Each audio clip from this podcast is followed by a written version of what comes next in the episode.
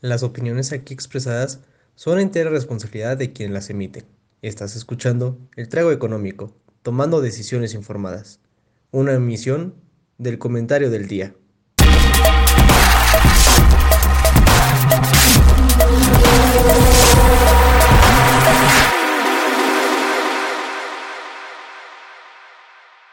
Damas y caballeros, muchachada que nos ve, bienvenidos a este programa El Trago Económico.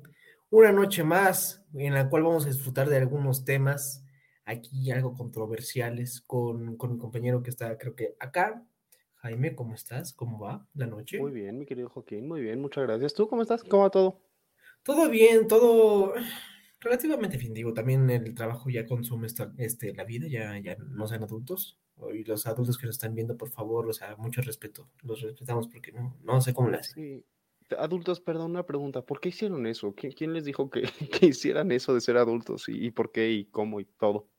Es horrible porque cuando lavas la ropa, llueve. Cosa que me pasó hoy. triste realidad, pero afortunadamente tenemos algo, algo que nos ayuda a sobrevivir a esta triste realidad. Exactamente, en mi caso el ron, en tu caso... En mi caso, damas y caballeros, vean esta bebida. Hace, pregúntenle a Joaquín, hace rato estaba más dividido. Esto era rojo, esto era azul y esto era blanco. Y también tiene ron, pero debería de haber tenido vodka, nada más que no alcanzaba el vodka y ya se me estaba haciendo tarde. Jaime está jugando el alquimista, al parecer, hoy. Esto, es... esto le, cortesía de mi amigo Iñaki Palafox, saludos Iñaki. Esto se llama el cadáver ruso. Bueno, se llamaría el cadáver ruso si tuviera vodka. El cadáver ruso. Sí, porque ves blanco, azul, rojo, como la bandera rusa. No, el cadáver no, ruso. Los de Ucrania no estarían de acuerdo. Ni... Al contrario, los ucranianos son los que más estarían de acuerdo. Ay, no, no, terrible, terrible, terrible. Pero bueno. Pero bueno. Pues, empecemos, empecemos este hermoso programa. ¿Le parece? ¿Le parece? Me parece perfecto. Este, no sé si tengas por ahí la, la otra pantalla. Mm. Porque como siempre, damas y caballeros, vamos a empezar con nuestro hermoso shot financiero. Este... O, no sale la, o aún no sale la pantalla. Aún no sale tu pantalla conectada. Porque sabrán, damas y caballeros, que otra vez me tocó manejar las comunicaciones y los sistemas aquí detrás de esta misteriosa plataforma con la que llevamos nuestro programa y ya tengo la pantalla que Joaquín nos va a compartir. Miren Excelente, esto. ya salió. No, hombre, somos todos unos de tecnología, por favor, este, llámenos si tienen problemas. Si el WhatsApp no te funciona, nosotros no podemos hacer que también funcione. nosotros podemos ayudarte a prender el proyector si estás dando clase y no sabes prenderlo. Es nuestra especialidad, le ayudamos a los doctores a hacer eso básicamente en toda la universidad. Pero bueno, muchachada, aquí tenemos el shot financiero mexicano, en el cual me llevé, vaya, algunas sorpresas. ¿Peñol le subió? Fin, por fin Peñol le subió, por fin. Y Peñol subió bien, ¿eh? Vaya que sí, ¿eh? De 184 pesos a 233 pesitos. Fue una subida bastante, bastante abrupta, o sea, 22%. Bastante significativa. No sé sí, ya quisiera cualquiera. Uh -huh, uh -huh. No sé qué ya pasó con el sector minero, ¿eh? Ahora sí no, no, no estado muy pendiente de las noticias. Pues a mí lo único que se me ocurriría sería que esto es un rebalanceo después de la, de la caída que tuvo. Si recuerdan, eh, el sector minero sufrió grandes caídas en semanas anteriores porque estaban con todo el tema de los mineros que se quedaron atrapados.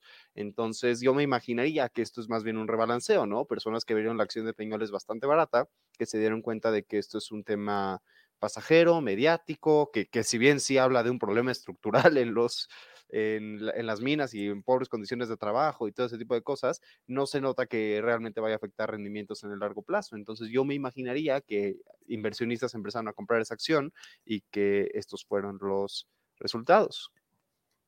Ay, sí desconozco yo en esos. Yo, yo sí ya. Pero mira, fue una, fue una buena semana, o sea, dentro, dentro de todo, las tres mejores tuvieron 23, como ahí ven Peñoles, y casi 10% para Volaris y Grupo, Grupo Financiero Bur Bursa. Slim se está haciendo una vez más millonario. Pobre. Pobre Slim, pobrecito. Pobre Slim. A ver si ya le alcanza para tener otro yerno. Un saludo a Elías Ayú. Ay, no, hoy estamos tirando mucho hate. Ya, ya. Llevamos seis minutos y ya hemos tirado bastante hate. Eso está mal. No sé qué tanto, pero ahí está Televisa. Échale hate. No, Televisa no, este, ay, siempre me confundo Televisa y Azteca. Este, eso está bastante, bastante raro. Em, tenemos Televisa, tenemos Genoma Lab y Grupo Pinfra, que no recuerdo bien quién era, ¿eh? Así que, tú digas, wow. perdón, perdón, a todo esto, nada más eh, me parece importante destacar, el día de ayer se registraron, lo, de lunes y martes, se registraron dos días extraordinarios, perdón, no, ya es jueves, ¿verdad? Perdón, perdón. El lunes y martes se, registraron dos días extraordinarios para los mercados en general. Me parece que fue el mejor inicio de trimestre, del cuarto trimestre del año, porque el primero de octubre es el cuarto trimestre del año. Este, fue el mejor desde 1953, si mal no recuerdo, los mejores primeros dos días desde 1953 o algo así. Y además, desde 2020 no habíamos tenido un día, eh, un, par de días tan positivos, dos días uno tras otro que fueran tan positivos como el lunes y martes de esta semana. El miércoles hubo un pequeño reajuste, el miércoles se cayó un poquito la bolsa, pero muy, muy, muy poco. Hubo un punto en el que estuvo en menos 1.3%, 1.5, algo así, pero eventualmente terminaría sin cambios, terminaría muy cerca del 0%, lo cual es buena noticia. Los mercados tuvieron un buen reajuste de inicio de trimestre y los inicios de trimestre pueden sonar como arbitrarios, como días que no importan, pero son importantes, marcan, eh, marcan pauta para, para, los siguientes, para los siguientes meses, pues. Pero pues da miedo, ¿no? Da miedo porque no sabes si va a seguir subiendo o va a seguir bajando. Si esto fue nada más emoción de, inicio de trimestre o se va a aguantar. Ay, entender los mercados es tan difícil. Y pues sí, tenemos Pinfra, que es la promotora y operadora de infraestructura, una constructora, justamente, que es la última, que pues está, está, está por ahí rarito, ¿no? Porque yo diría, pues si también tiene que ver con construcción, podría estar por ahí Cemex, tal vez, pero, pero pues, mercados, ¿no? Mercados. Mercados. Siempre, pero sí. Aquí viene donde yo fui feliz cuando vi esto. Ay, qué lindo. Y todos dirán, ¿por qué? porque ya tengo la primera acción que sale ahí, la de MRO, que es Marco Oil Company, y yo fui feliz porque dije, maldita sea, estoy teniendo semanas pésimas y yo de, lo voy a aguantar, lo voy a aguantar, y hoy por fin lo aguanté, o sea, de tanto aguantar dije, Dios sus frutos. Sea, no tengo obviamente el 21% de rendimiento, sería excepcional que yo lo tuviera porque me encantaría, pero pues sí tenemos un, porcentaje de esas ganancias. Fun fact, las primeras tres se dediquen solamente al, sector petrolero. Oil Company, no me acuerdo cómo era la de HAL y la de APA, que es Apache, Grupo Apache, y no, no vende triciclos, vende petróleo. Tiene mucho sentido que estén bien posicionadas. El, el día de ayer o antier, no me acuerdo, la OPEP se reunió y dijo que va a recortar los barriles de petróleo, va a, recortar su producción de barriles de petróleo. Y damas y caballeros, como recordarán, oferta y demanda, ¿no? Si baja la oferta, si tenemos menos barriles de petróleo, pues la gente quiere más, ¿no? Entonces los busca más, los persigue más y cuando persigues algo, se vuelve más caro suben los precios y si suben los precios, las empresas petroleras tentativamente van a ganar más. Y también tiene sentido ver ahí abajo en el piso a Tesla porque Elon Musk sigue jugando con Twitter. Así que... Así que ya por favor, para, para por favor, porque después de tus tweets compré acciones. Este, Elon Musk, ¿Compraste acciones de Tesla?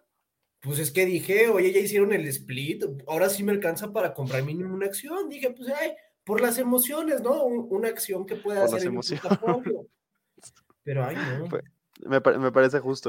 Pero bueno, me, me, gustan las empresas de Estados Unidos de hoy, aunque las caídas estuvieron también un poco agresivas. Sí, pero es más lo positivo que lo negativo.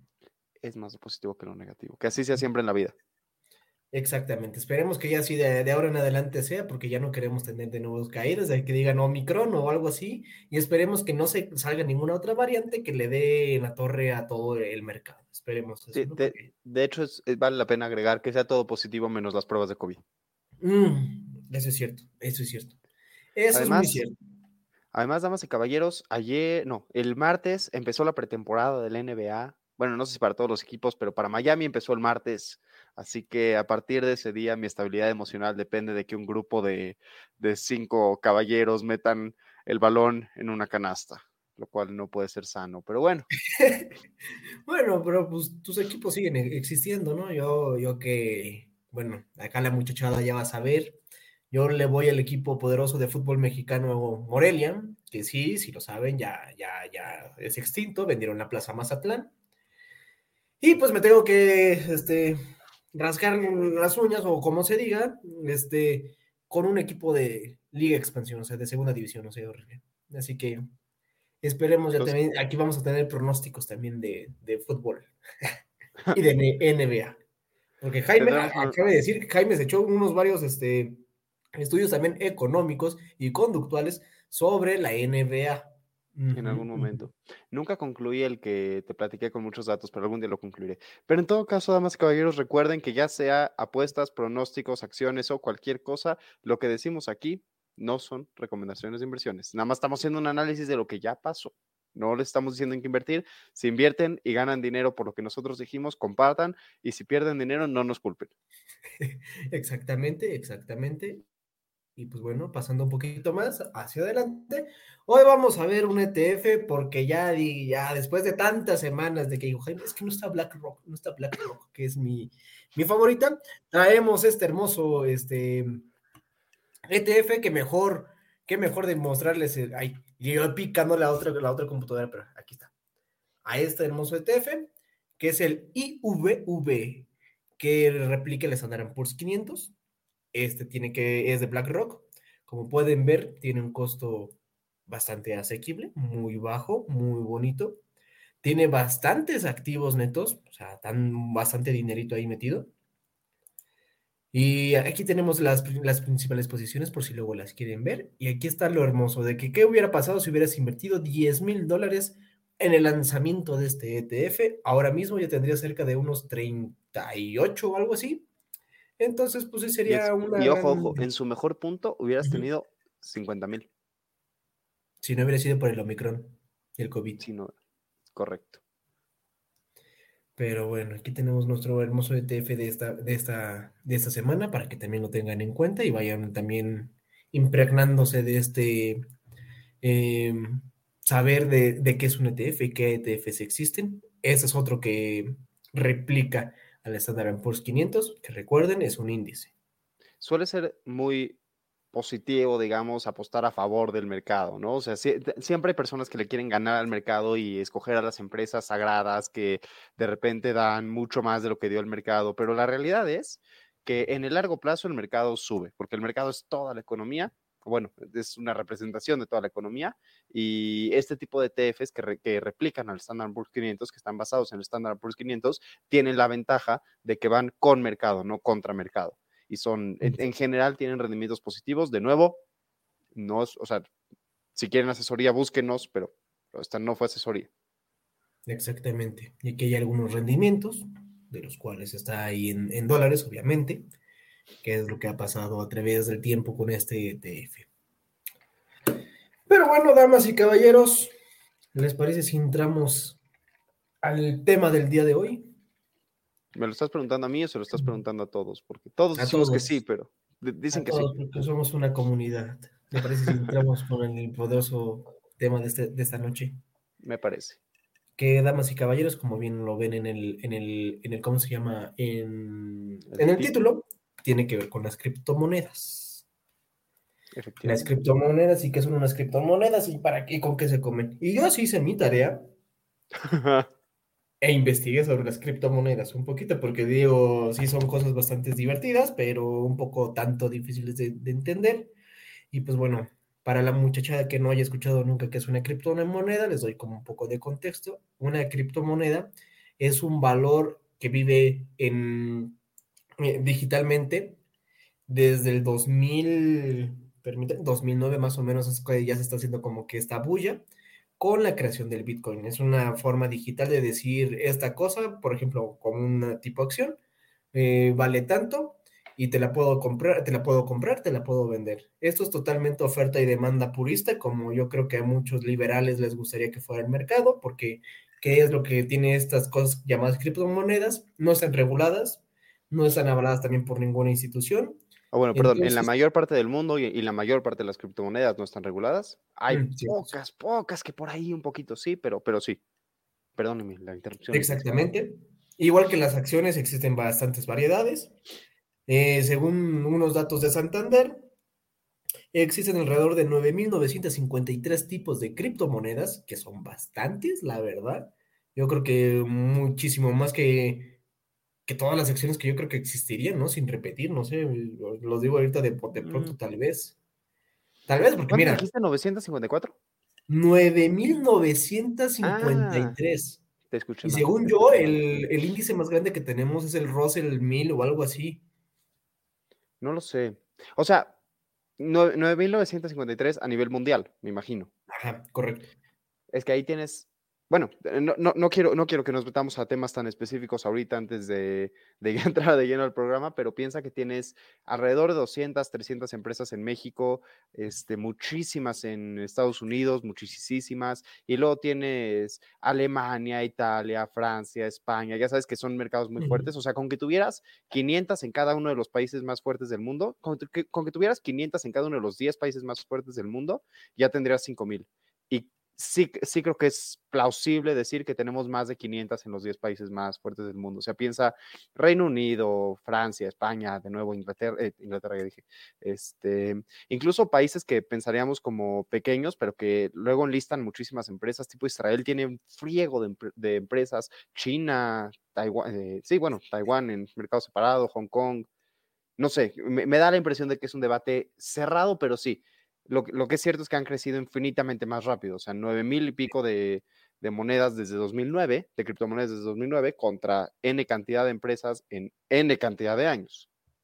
Correcto, correcto. Eh, Y es lo que está llamando más la atención ahorita de los mercados, ¿no? De estas cosas de las criptomonedas, que dicho sea de paso, eh, es son muchísimo más volátiles que el, bueno, la mayoría son muchísimo más volátiles que el, que en las acciones normales. Si uno dijera Tesla es volátil, si ustedes vieran la gráfica de cómo está Bitcoin, dirían, ok, esta cosa llamada Tesla no es volátil, esta cosa llamada Bitcoin sí es volátil.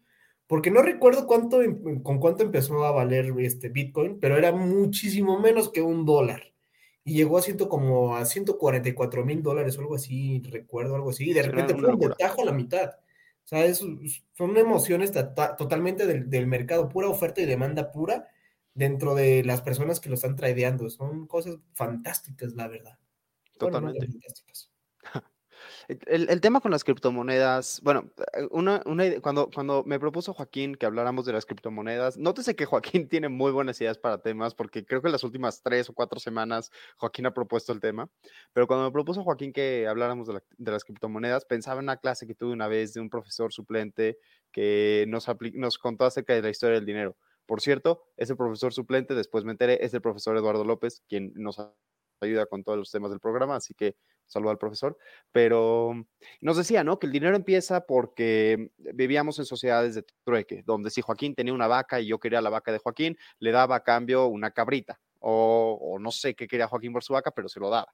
Eventualmente, si yo vivía en la ciudad X y Joaquín en la ciudad Y, y era muy difícil, y, y yo quería que Joaquín me vendiera 10 vacas, era muy difícil transportarle de regreso 35 cabras para hacer el intercambio. O si quería comprar una casa y Joaquín me pedía que a cambio de la casa este, yo le diera una, no sé, muchísimas cosas, era muy complicado transportarlos. Entonces, lo que se hacía era que se utilizaban, se empezaron a utilizar pequeños objetos como medio de cambio. Entonces, se utilizaba, por ejemplo, en las Américas el cacao, se utilizó en algún momento, no sé, el primer ejemplo que se me vino a la cabeza es el que se nos viene a todos, el cacao. Pero bueno, el punto es que de- a lo largo de todo este proceso, eventualmente llegamos a tener billetes, a tener monedas y a cambiar todo ese tipo de cosas. Y llegó a ser que los gobiernos eran los que expedían todo esto. ¿Por qué les cuento toda esta historia? Porque ahora resulta que las criptomonedas no las expiden los gobiernos. Y eso es lo que me parece muy, muy, muy interesante. Si usamos las criptomonedas así como dinero nada más, está chingón, está muy padre, está muy divertido. En mi celular yo voy a tener cinco criptodólares o trago económico moneda y las, y las voy a usar para comprarme mi alcohol y yo voy a ir a la, a la cantina o al Oxxo a donde me va a comprar mi cerveza y paso mi celular y le digo, te cambio cinco moneditas de trago económico a cambio de alcohol, ¿no? Y si todo el mundo piensa que esas monedas tienen un valor, perfecto, me las cambian. El problema es que primero, nadie respalda ese dinero. Segundo, no todo el mundo va a pensar que eso vale lo mismo. Tercero, como decía Joaquín, es súper volátil. De la noche a la mañana la moneda de trago económico puede ya no valer nada. Pueden decir, ¿sabes qué? Este, no es el caso porque somos bien divertidos, pero pueden decir, ¿saben qué? Joaquín y Jaime ya no queremos comprar su moneda y entonces la moneda del trago económico ya no vale nada. Y, muy importante, acabas con la idea de política monetaria, o sea, acabas con el concepto de la política monetaria como una herramienta para algo, porque si, si puedes usar las criptomonedas para comprar y vender, ¿qué pasa cuando los precios suben? Cuando los precios suben, cuando tenemos inflación, como la que tenemos hoy en día, cuando tenemos niveles de inflación como los de ahorita, ¿cómo la controlas? Actualmente el Banco de México puede hacer ciertas cosas para controlar la inflación desde la, desde la base monetaria. Puede hacer cosas como dejar de imprimir billetes y monedas para decir, ok, hay menos dinero, cuiden más su dinero, no gasten mucho. Y si no vamos a gastar mucho, pues los precios no van a subir tanto. Y así tratan de controlar la inflación. Pero si, si el banco no tiene control de las monedas y pueden salir más y más y más y más y más monedas porque algunas tienen límites, otras no. Hay, quien dice que toda criptomoneda por definición tiene que tener un límite, pero eso no ha sido probado como cierto. Entonces, si no necesariamente tienen un límite, entonces, ¿qué pasa? ¿La inflación se puede volver un problema eterno o, qué, qué, piensas? Yo creo que sí llegaría a ser un problema eterno, ¿eh? porque nunca me lo había planteado eso. ¿Qué pasaría si Y si ya todo se vuelve eh, eh, esto de ser criptomonedas descentralizadas, o sea, que ningún gobierno tenga poder sobre ella, sería bastante divertido ver, porque qué tal, o sea, imagínate, ¿no? Imagínate que ya no existe el peso, ya no existe el dólar, ya no existe el euro, ya no existe el yen, todo es Bitcoin. Entonces las emociones de, los, de todos los mercados estarían ahí, ¿no? Estarían ahí sobre esa moneda y digamos, México tiene inflación, pero Estados Unidos no tiene inflación. Entonces, a Estados Unidos le va a pegar la inflación de Estados bueno, a Estados Unidos le va a pegar la inflación de México. O sea, sí, actualmente esto pasa, pero ahora imagínate compartiendo una misma moneda, yo creo que este efecto sería exponencial y bastante acelerado. Sería bastante entretenido o bueno, bastante chistoso y bastante feo si tratáramos de traer este experimento a la vida real. Porque imagínate, de repente yo creo que seríamos Venezuela. Ahora sí, todo el mundo sería Venezuela, imagínate. Bueno.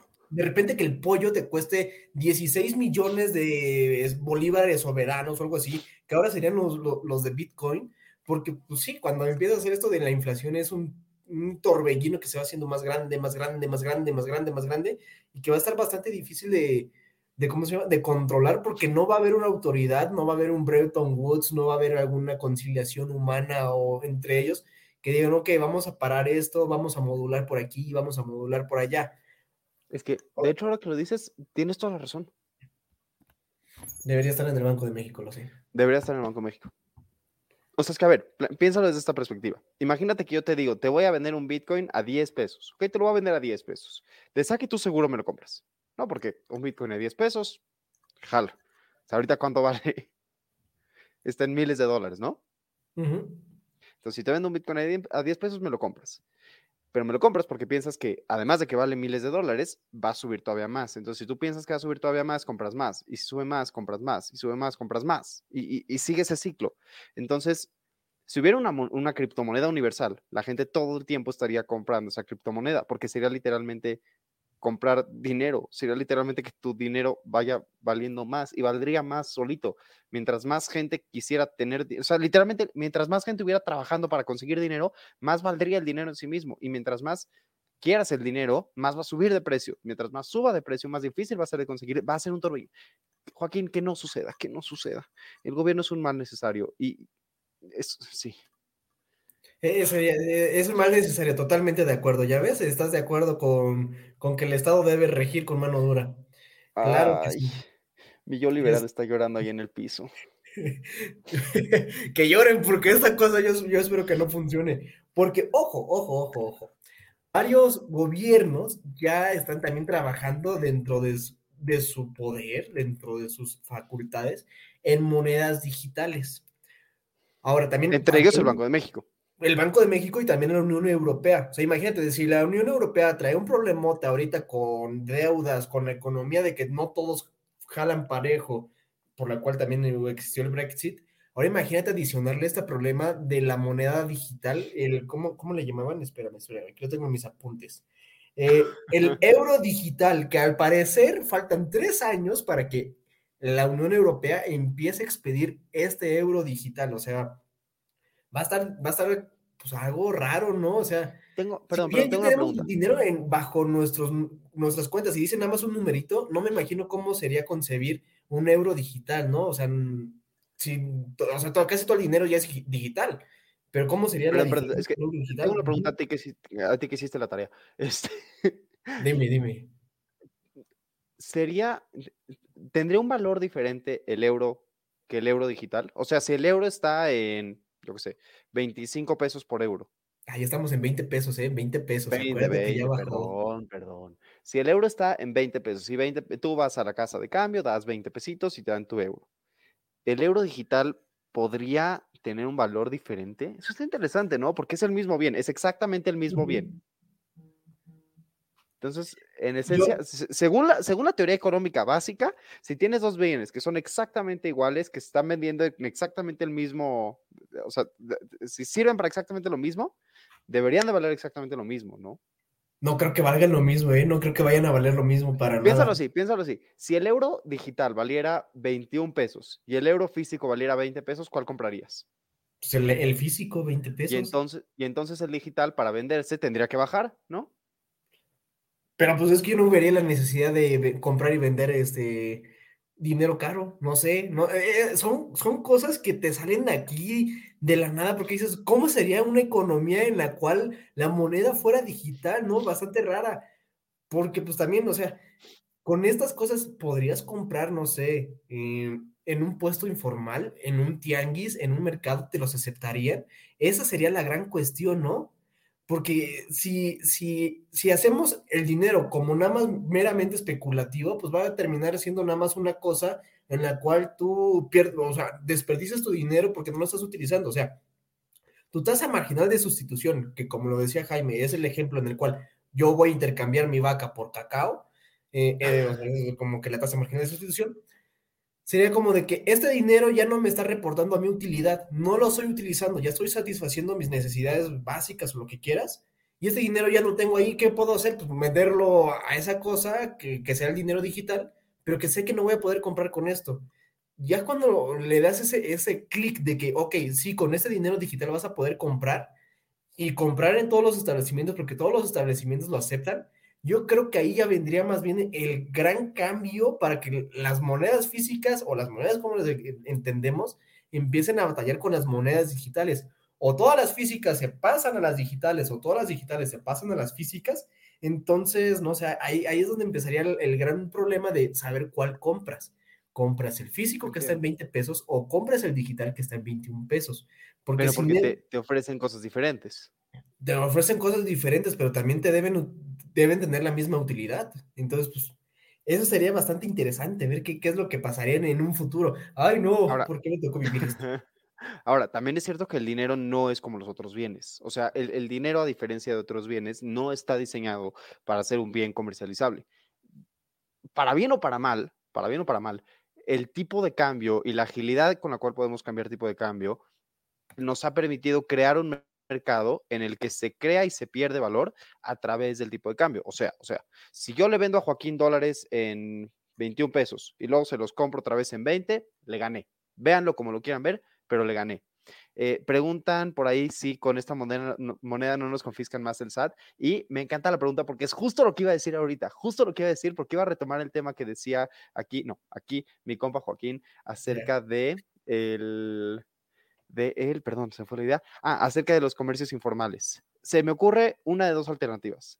O que los comercios informales no se puedan eh, adaptar a la, vamos a llamarle, a la criptoera, ¿no? O sea, vamos, vamos a decir que los comercios digitales no logran adaptarse a la novedad de las criptomonedas y no logran adaptarse al cobro de criptomonedas y se quedan aún más marginados, pierden clientela, vaya, se, fomenta la desigualdad, se crea, se crea una estructura de mayor desigualdad que existen y existen muchísimas desafortunadamente, pero se fomenta la desigualdad en esta, en esta estructura o, o estas criptomonedas permiten ayudarle a comercios informales a formalizarse, ¿no? Porque los comercios informales dirían, no, o sea, si, no puedo, perdón que nos reímos de repente, pero nos acaba de llegar un mensaje del profesor que dice, los voy a golpear a los dos. y cuando acabemos esta idea, vamos a, vamos a traer al profesor a que nos golpee, pero... Si no, lo podemos invitar ahorita, ¿eh? Si, si, si, si gusta. Sí, profesor, si gusta venir a golpearnos, bienvenido. Digo, a golpearnos metafóricamente. Cabe, cabe una este tercera pantalla por ahí. No tengo duda. Pero mientras llega el profesor, o sea, mi punto es, mi punto es, este, el, en sí misma, la idea de que exista la criptomoneda si, si, los comercios informales se involucran y todo, le puede permitir al gobierno, como bien nos preguntaba Marisol, eh, fiscalizar de manera más ágil a los comercios, sí, eso sería cierto. O sea, si todos, absolutamente todos los pagos se hacen a través de una criptomoneda que esté regulada por el Banco Central y que el Banco Central pueda rastrear al centavo, así que el Banco Central puede decir a Joaquín le entraron exactamente X cantidad de pesos. Es más, ni siquiera te tendrían que preguntar para pagar tus, tus impuestos, saldría ya de, cajón. Ahora, nos dice el profesor que es nuestro programa, que nosotros los controlamos y todo eso, pero lo estamos invitando, es, es, nuestro invitado de honor del día de hoy. Ya hemos hablado, Joaquín y yo, de traer invitados, ¿por qué no tenerlo de primer invitado usted el día de hoy para partirnos la madre, para, para quise decir, para regañarnos acerca de este tema de las criptomonedas? ¿En serio? Aquí, aquí tenemos al, profesor que ya nos viene a decir que, que no, que, si bien es cierto que, el dinero no debe ser una mercancía, yo recuerdo una gran este, clase, no me acuerdo, creo que era de filosofía, no recuerdo, era una, de humanidades, en el cual ah, el doctor Escalzo nos decía, yo espero nunca vivir en la época en la cual el, mercado sea, yo cambio bienes por dinero, o sea, que, sea el dinero un, un, bien, o sea, como, como nos decía, ¿no? De que el dinero no tenga este valor o esta excepción de que yo voy a cambiar dinero por algo más, ¿no? Sino de que yo voy a comprar dinero porque tengo que comprar dinero. Yo no recuerdo por qué decir esto, pero yo creo que ya íbamos a llegar a esas épocas. Por cierto, prof, más que bienvenido, pero la próxima vez lo invitaremos con tiempo para que tenga una bebida en la mano y no lo agarremos de bajada, si no... Bueno, bueno, que no sea café, que no sea agua, que no sea... Que sea una bebida, digamos, de las que no se deben de tomar en la universidad. Ah, es que es el problema, estoy en la universidad. sí, me fijé, me fijé en el pizarrón de atrás. Ahorita estoy en la universidad. Este, Saludos por ahí. Eh, a ver, tenemos aquí un enfoque raro y, me gustaría contar dos cosas nada más de manera muy puntual. Primero, eh, no podemos tomar al dinero como algo comercializable. Es decir, no puedes decir que finalmente si uno vale más, eh, hablando de una moneda digital, que el de papel, eso jamás va a suceder. La idea de los bancos centrales de crear una moneda digital, que ojo, no existe hoy en día la moneda digital, existen los canales digitales a través de los cuales tú pagas. Pero finalmente lo que respalda ese canal digital es la moneda física.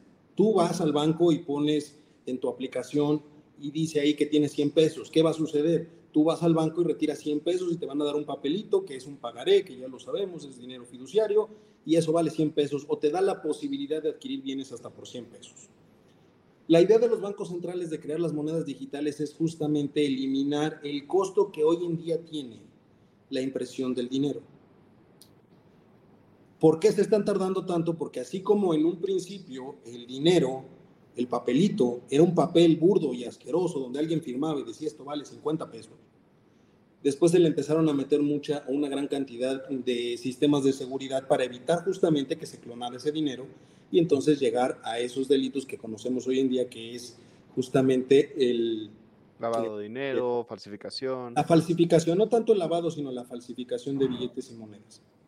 Entonces, el tema de la moneda digital es justamente el hecho de decir, necesitas tener un marco tecnológico muy específico que brinde la certeza y todos los candados de seguridad para que las monedas no puedan ser hackeadas, como le sucedió al ejército recientemente, por cierto, este, que, no puedan, que no puedan hackearlo y alguien pueda disponer de, los, de ese dinero de manera ilegal. Por eso se están tardando tanto los bancos centrales, porque no hay hoy en día un cierto canal tan seguro como para poder hacer transacciones en donde el dinero específicamente sea un archivo no algo físico, sino un archivo. En Europa van un poco más adelantados y dijeron, vamos a hacerlo en tres años, Banco de México apenas empieza a trabajar en eso, pero tiene una razón muy específica. ¿Y la razón cuál es? Los canales digitales que hoy existen en Europa son diez veces más avanzados y más elaborados que aquí en América Latina. América Latina. Estados Unidos y Canadá también tienen un avance en ese mismo sentido. Sin embargo, de ninguna manera puedes decir que una moneda digital va a valer distinto que una moneda física.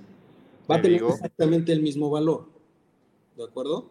No es una criptomoneda. ¿Cuál es la diferencia? Ustedes mismos lo acaban de decir. La diferencia es que la criptomoneda sí es un bien comercializable. Por eso los grandes picos de incremento de valor y de decremento de valor. Por eso no se puede tomar como una moneda. Digan lo que digan, aunque El Salvador locamente haya dicho que vamos a instituir el, Bitcoin como la moneda de curso legal, pues ya fueron a perder una buena cantidad de dinero los de allá, precisamente por los cambios de valor de ese tipo de instrumentos. Es como si alguien quisiera pagar con un bono cuyo valor está sujeto a el mercado no creo que nadie esté dispuesto a recibir como pago por su trabajo un Bitcoin, que si bien es cierto hoy puede valer 100 mil dólares, el día de mañana puede valer 50 mil. Entonces, si a ti te dijeron vamos a pagarte 100 mil y te dan algo que el día de mañana puede valer 50 mil, entonces no puede ser considerado un pago justo. Por lo tanto, no es dinero. Correcto. Igual no sé si pueden sacar la, la este que dice si, si el respaldo económico es una reserva de oro, que ojo, ya desde bastante tiempo llevamos que no es el oro, después de que Nixon salió en una gran conferencia y dijo, el oro ya no nos alcanza y pasamos a la época fiduciaria en la cual tú crees porque sí lo crees y lo respalda el banco con sus reservas federales de dinero o de dólares en el caso de México, ya se creó esta nueva vertiente ¿Tampoco? Tampoco. Básicamente es dinero, el dinero es dinero porque creemos que es dinero. Sí, sí, es dinero porque es dinero por fuerte demanda, pero está un poco más controlado. Que lo único, lo único que respalda, lo único que respalda cualquier moneda hoy en día, ya no son los metales, es la posibilidad de creación de bienes y servicios dentro de una economía. De esa parte me acuerdo, me la enseñó el prof, me la enseñó el prof aquí. Tú llegas al Banco de México y les dices, yo les cambio 20 pesos. Así tú, tú llegas con el Banco de México y dices, aquí tengo un, un, pagaré que dice 20 pesos, lo quiero cambiar. Y lo que te dicen es, te devuelven otro pagaré de 20 pesos a cambio de bienes y servicios que tú puedes cambiar en cualquier lugar de la economía. Y eso, eso es lo que le da valor al dinero. El día en el que en el resto del país te digan, este billete de 20 pesos no te lo cambiamos por bienes y servicios, ese dinero ya no vale nada y el Banco de México está colapsando. Ahora. Sí, le pongo atención, prof. No, no, me queda muy claro. efectivamente, son, son pagarés. Nada respalda hoy a la moneda más que la posibilidad de crear bienes y servicios de un país, la posibilidad de que alguien genere la riqueza dentro de un país. Eso es lo que le da valor a una moneda sobre de otra. Cuando estamos hablando de qué es lo que respalda a la criptomoneda, pues no es absolutamente nada, es la promesa de un valor que se la da el mercado a través de la oferta y demanda por ese instrumento. En cambio, el dinero, nadie, nadie, hoy en día, si tú llegas, como dice Jaime, con 20 pesos, nadie te va a negar darte la cantidad de bienes equivalente a 20 pesos. Pero el valor del cripto sí va a irse modificando a lo largo del tiempo, derivado justamente de que es un proceso de oferta y demanda, algo que no sucede con el dinero. De hecho, tanto así que si yo llego con, como decía usted, prof, si yo llego con una criptomoneda con Joaquín y le digo, oye, Joaquín, te cambio este Bitcoin por.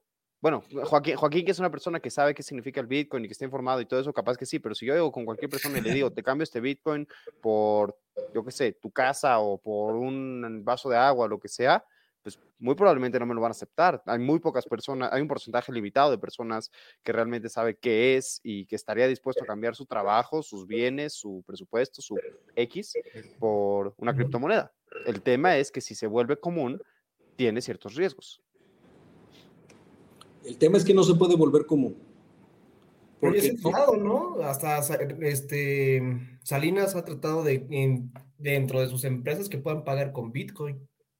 Salinas. lo, que estás, lo que estás haciendo o lo que está intentando hacer él es fraccionar el valor de la moneda.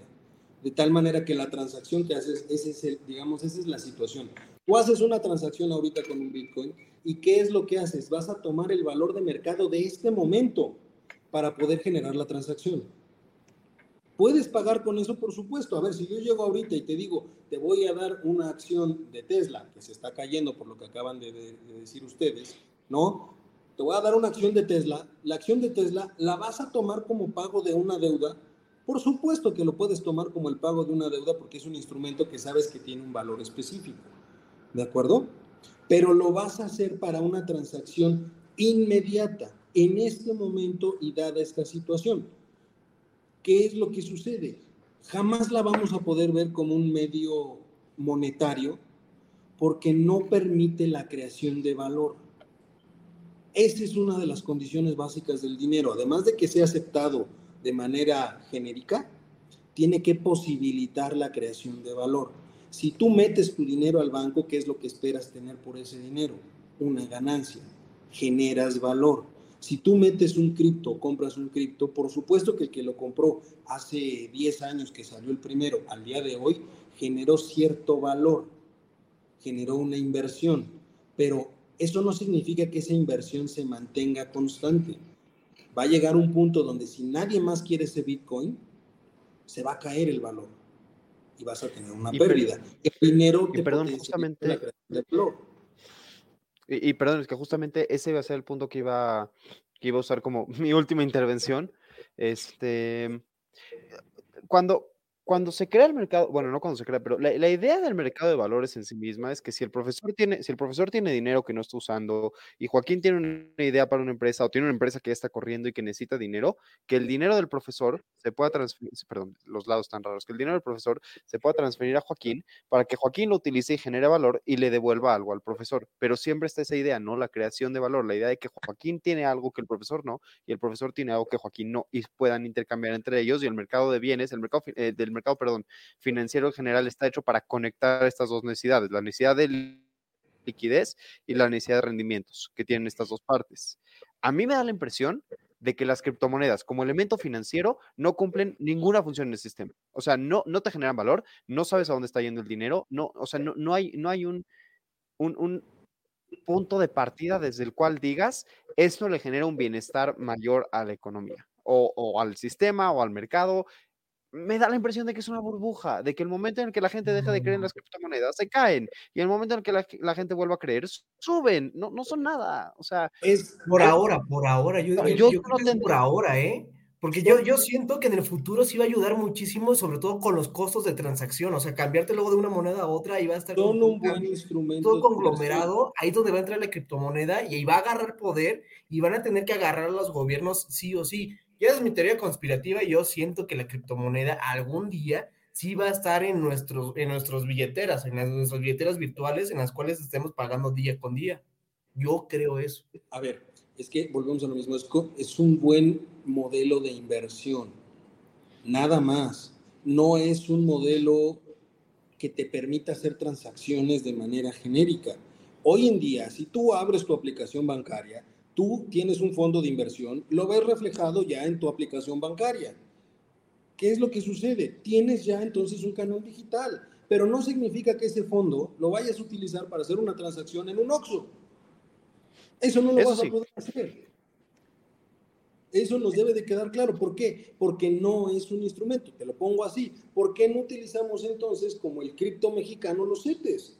Todo el mundo los acepta, se hacen subastas y es exactamente la misma idea de una criptomoneda, ¿eh? ¿Cuál no es porque no está descentralizada. No está descentralizada, no hay esta como no, no, pero, pero ojo, es, una, es una criptomoneda no descentralizada. O sea, es, es, la única diferencia entre una criptomoneda y un CT es el tema de la centralización. Y estoy de acuerdo contigo, Joaquín. No está descentralizada, perdón, está centralizada, pero si, si creemos que Banco de México eventualmente va a sacar una moneda digital, ¿Cuál sería la diferencia entre una moneda digital y un CETE? Porque además, damas y caballeros, por si no lo han escuchado nunca, el CETE tiene un valor, un valor de 10 pesos. Lo que tú haces cuando tú compras un CETE es que lo compras a descuento. O sea, tú pagas, haz de cuenta, 9.5 pesos por el CETE y luego te regresan 10.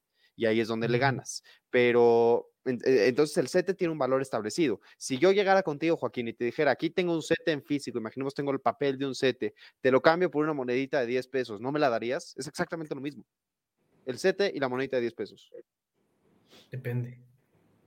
Tengo que evaluar bien cómo está la posición, espérame. Pero es que a ver, volvemos a lo mismo, vamos a pensarlo así. Porque en el momento en el que el mercado volteara y dijera, hay un gran apetito por la compra de CETES, el valor nominal se tendría que modificar por simple ley de oferta y demanda. Ya no puedes mantenerlo. Si todo el mundo desea tener un CETE, tanto como desearan tener una criptomoneda, pues ¿qué es lo que va a suceder? Que tienes que modificar el valor nominal.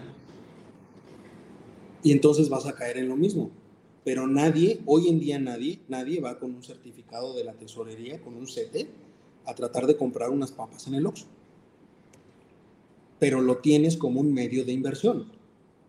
Correcto. La gran diferencia está que una criptomoneda lo puedes ver como una inversión en tasa variable, mientras que un CETE lo vas a ver como una inversión en tasa fija. Pues sí, pero sería lo mismo que decir que no puedo llegar, yo, yo no puedo llegar y decirle, oye, carnal, tengo este, acciones de peñoles, ¿me las aceptas para pagarte mis sabritas, porfis? Pero... lo que vas a hacer es, tienes que triangular. Vas a vender las acciones para generar el recurso y luego comprar el otro bien. Lo mismo sucede con el cripto. El cripto hoy en día lo que sucede es tienes que liberar la posición, vender la moneda para obtener el dinero que sí es aceptado de manera regular para poder hacer la transacción. Lo que hace Salinas Pliego es fragmentar la moneda. Eso es literalmente lo que está haciendo. Te doy el costo de una fracción o te tomo el costo de una fracción del Bitcoin y te regreso lo demás. Es decir, ya no te regreso el Bitcoin, te regreso lo demás que equivale al valor del Bitcoin. Cambio, pues. Y entonces les estás dando dinero. Y yo creo que justamente en eso, en esas que son las triangulaciones que se hacen, es con lo que va a ganar Bitcoin o cualquier criptomoneda en el futuro. Porque va a haber empresas multinacionales que van a necesitar esta como que forma de conversión bastante rápida o bastante barata, por así decirlo. Y no sé, yo espero que en algún futuro, o yo tengo la idea de que en algún futuro, esta como criptomoneda se podría llegar a estabilizar y podría ser un buen medio de cambio mundialmente para, varios, o sea, aunque el, banco te diga, por ejemplo, no, supongamos que Cuba no tiene lo que tiene, lo que, como está Cuba, ¿no? De que tiene varias restricciones y que Cuba no quiere los dólares. Porque cuando tú llegas a Cuba te, te cobran 10% de comisión por los dólares americanos. Entonces tú llegas mejor con tu Bitcoin y dices, oye, ¿me, ¿me, puedes pasar los Bitcoins a tu moneda? Y los de cubanos te dicen, sí, no hay problema, yo tengo penalizaciones para, para las criptomonedas. Tal vez ahí podría verse la bondad de las criptomonedas en los costos de transacción mundiales y que podría ser de que no se no está descentralizado en algún banco y la confianza de todos los compradores podría decir, ok, te la voy a aceptar. Yo creo que esas serían como que las bondades que podría tener la cripto hacia futuro y que es, la que yo creo que va a ser como que su estandarte. Es que el michoacano tiene un punto y es que si algo hacen bien las criptomonedas, que no, que no, no, estoy diciendo que los bancos centrales no lo hagan bien, pero que los bancos centrales tienen como impedimento, es que están, uno, por encima de cuestiones políticas, porque nadie puede independizar el Banco de México de México, tanto como no puedes independizar la Fed de Estados Unidos. O sea, no, no puedes hablar del dólar americano como si no perteneciera a Estados Unidos. Y además, limitan el control que tiene un solo gobierno sobre todo este tipo de cosas, que tiene sus pros y sus contras. Ahí, entra de nuevo el tema que hablábamos, ¿no? De, qué tipo de control pueden tener los gobiernos sobre, presiones inflacionarias cuando la criptomoneda tiene tanto, tanto empuje o tanto poder, o qué tanto la criptomoneda puede afectar presiones inflacionarias. Pero también tiene su parte benéfica. ¿Cómo va a decir Venezuela, o, más bien, qué posibilidades de, de, de no aceptar criptomonedas el día de mañana tendría Venezuela contra sus posibilidades de no aceptar dólares. A ver, pero ahí caemos en una situación interesante. Efectivamente, nadie puede independizar al dólar de la Fed, nadie puede independizar al peso de México. Hay una denominación de origen. Nadie puede emitir dólares que no sea Estados Unidos, nadie puede emitir pesos que no sea México. ¿Quién es el que emite las criptos? Es que no sabemos, eso es problemático. El, origen de Bitcoin es muy polémico. Esa situación, alguien, el que sea que haya emitido el primero que tenga los derechos de emisión, tendría que cederlos a control gubernamental para que fuera establecido como un medio transaccional. Nadie en su sano juicio que tiene un instrumento que está generando miles de millones de dólares por posiciones en el mercado va a ceder el control para poder emitir ese tipo de moneda. Ahí debería estar el poder del Estado. Los bancos, los estados, las empresas, nadie va a estar dispuesto a transaccionar en algo que no se puede saber quién tiene el control específico. porque entonces estás causando un problema en donde no vas a saber quién es el responsable tal vez de la emisión, desaparición, acumulación o sobreoferta de un bien que nadie tiene hoy en día el control. Pero ya hay algunos que están dispuestos. como objetivo. Se puede estabilizar. Pero ya hay algunos que están dispuestos. O sea, estoy, estoy, de acuerdo con usted, no todo el mundo. Yo en particular no, no soy muy fan de las criptomonedas. Entiendo su utilidad, entiendo su valor y entiendo su, su positivismo. Bueno, positivismo es diferente, pero su valor positivo como instrumento financiero. Pero en general nunca me, nunca me ha vendido la idea de que la criptomoneda realmente es una inversión estable financieramente a futuro. A mí me gustan las inversiones seguras, las inversiones a largo plazo, inversiones de corto plazo y, y movidonas, la verdad es que meto poco pero las, las, criptomonedas nunca han sido lo mío. Y a pesar de eso, tengo que reconocer que hay personas a las que les encantan. O sea, bueno, por supuesto, depende, depende, del perfil de riesgo de todos los inversionistas. Hay inversionistas. Y, y de las empresas y de los gobiernos. ¿Hay el, perfil de riesgo del Salvador? Eso, el tema está que finalmente dependes del tipo de aversión al riesgo que tenga la persona que va a invertir. Y volvemos al tema, se invierte. No es que se establezca ni se puede establecer como un medio de cambio transaccional. Por ahora, yo diría. Digo, si Mercado Pago también empezó con esas cosas de que puedes pagar con esto, puedes pagar con otro. Es, sería como pagar con tu, esta cosa de vales no, es lo, no es lo mismo, no es lo mismo, Joaquín, porque estamos hablando ahí de un canal digital. Lo que se ha desarrollado son canales digitales, pero lo que hay detrás es lo que ancestralmente ha sido la actividad bancaria, que no es otra cosa más que la actividad de un mono cilindrero, captar dinero y colocarlo. Eso es lo que hace cualquier banco, lo que hace un mono cilindrero, captar y colocar. ¿Qué es lo que haces con, el, con, el, con los medios digitales? Estás favoreciendo la captación y la colocación.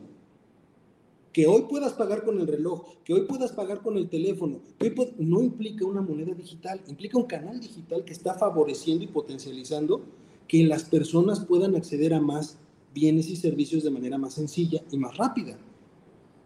Pero de ninguna manera... Ahora, que lo dijiste, Joaquín, imagínense una tarjeta de Bitcoin. O sea, imagínense lo siguiente. Imagínense que su empresa, llámese Universidad Panamericana, al final del año le depositara como bono a cada uno de sus empleados un Bitcoin, así, un Bitcoin solito, en una tarjeta especializada que convirtiera ese Bitcoin en dinero, pero que fuera una tarjeta como de vales de despensa, que solamente se pudiera utilizar para comprar y para, comprar en establecimientos de comida y bebida. Bueno, no, no sé si es el caso, pero pero así, o sea, una tarjeta limitada a ciertos comercios que acepten el valor del Bitcoin como dado, que, que lo acepten como medio de cambio, que tengan todo este sistema de, triangulación, ¿no? Que tú llegas a pagar al OXO y que en cuanto pagas, el OXO convierta el valor que tienes de, ese Bitcoin en tu tarjeta a un valor monetario y cobre el porcentaje y te devuelva el resto. Y que lo sigas teniendo como una proporción de Bitcoin. O sea, que le aparezca a usted, profesor, el profesor Eduardo López tiene punto 17% de un Bitcoin y ese punto 17% vale tantos dólares. Eso estaría interesante. Solo digo que estaría interesante y divertido y que si la Universidad Panamericana nos está escuchando, por favor, sí, deposítenle a cada uno de sus empleados al final del año un Bitcoin. Mejor dos, ¿no? Dos para que nos pasen uno acá el trago económico para poder invertir en, promoción y, en no stage. no nos veamos, no nos veamos pretenciosos todavía. Uno, el siguiente año ya que sean dos. Bueno, está bien, está bien. para lo que vale, Joaquín. Ya estamos llegando casi, casi a raya. Esto se puso bastante entretenido. Esto sí parecía como, como una pelea del Canelo. Bueno, no, las del Canelo ya están bien aburridas. Este, una pelea de box entretenida del, del pasado. Por ejemplo, Rafael Mar ¿cómo se llamaba este? Rafa, no me acuerdo cómo se apellidaba contra Pacquiao. Esto se puso bueno. Pero no sé, no sé, Jaime, si, si quieres comentarnos un poco, rapidísimo, cómo estuvo la cruda política, la, la mañanera de Andrés Manuel, que fue bastante entretenida. Afortunadamente no hubo mucho en la mañanera. No es que, digo, no es que no haya sido importante, pero fue una mañanera, digamos. No es importante la mañanera. gran punto. Pero lo más destacado es que renunció nuestra secretaria de Economía, mi ex jefa. ¡Bravo! La, ¡Bravo! la Tatiana, la tía Tatis. Y Resulta que estuvo divertido porque se acerca, está, acaba de dar su discurso Tatiana y está el presidente así aplaudiendo y se acerca a Tatiana a darle un abrazo y el presidente siguió aplaudiendo y Tatiana le dio el abrazo y el presidente siguió aplaudiendo. Ya después dijo el presidente que no se dio cuenta, no sé si, no sé qué está peor, que no se dio cuenta y está muy senil, o que sí se dio cuenta y, la verdad estuvo un poquito feo. O sea, ya para de plano ni siquiera aceptarle el abrazo ya está un poco feo. Este. Pero a ver, di. Habló acerca del caso de. Pero di cuando menos que la dejó presentarse. ¿eh? Ah, sí, sí, eso sí. A nadie más. A nadie más. Sí, no como con Ursúa. Ni a Ursúa, ni a Jiménez Espriu, ni a este ni, ni siquiera a la misma Delfina la dejó hablar, ¿eh? Pero no dejó, no, no había, según yo, al único que se había dejado presentar es al, ¿cómo se llamaba el que era antes de Ramírez de la O? Recuérdenme. ¿A Arturo Herrera? Arturo Herrera, tengo entendido que Arturo Herrera sí presentó, ¿no? Arturo Herrera fue el meme conocido cuando se fue, este, cuando lo nombran a él que está abrazado y que tiene una cara de ya valió gorro. Ese fue Arturo Herrera, esa fue la presentación de Arturo Herrera. Gran foto. Pero cuando se fue no presentó nada. No, por supuesto que Él simplemente se fue. Se fue porque recordemos que él iba para Banco de México, luego le hizo la gatada de no mandarlo a Banco de México. Y entonces, pues. Y ponerlo a Pues gracias. Pero bueno, en todo caso, este, se fue Tatiana, la dejó presentar, no la abrazó, pero la dejó presentar. Este, habló del caso de Devani Escobar, habló de los, curiosamente me pareció bien chistoso esto, habló de, de los numerosos desplomes de equipos aéreos a lo largo de su gobierno, avionetas, helicópteros, etcétera. Dijo que no son por culpa de la autoridad, dijo que seguramente los pilotos estaban confiados. Habló acerca de eh, las consultas que están haciendo en Canadá y en Estados Unidos para el Tratado de Libre Comercio. Dijo que él se ha portado fresa y moderado, que no sabe qué va a pasar con su sucesor. Y hablando de sucesores, dijo que todas las corcholatas son como sus hermanos y hermana. Hermana Claudia, hermanos, pues los demás, porque, porque, ¿por qué no? Este, pero bueno, les digo, no fue una mañana tan, tan llamativa. Digo, nada, nada de lo que. La mañanera no es importante. ¿Cuándo lo ha sido? Nunca. Pero bueno. Pero bueno, yo creo que con esto llegamos al fin de esta emisión. Agradecemos al profesor por su valiosa participación e integración a este programa, que fue de sorpresa. Bienvenido siempre. En algunos programas a futuro, porque ya como ven, se ponen muy buenos los temas, se ponen muy buenos los agarrones. Y pues bueno, agradecerles. Ah, y también aquí abajito van a aparecer nuestras redes sociales, también ahí, o todas las plataformas en las cuales estamos disponibles para que nos puedan escuchar y sintonizar cada semana o entre semana también por si no lo pudieron ver. Ahí Jaime lo tiene justamente encima de él y pues bueno, nada, agradecerles todo. Este, también síganos en todas las demás plataformas y programas que tenemos en el comentario del día. Pero recuerden, denle más like a este porque es su favorito. Y pues nada, agradecerles muchísimas gracias y muy buena noche. Hasta luego. Abrazos, no balazos. Martes seis y media, voces universitarias. Cuídense mucho. No, no, no, no.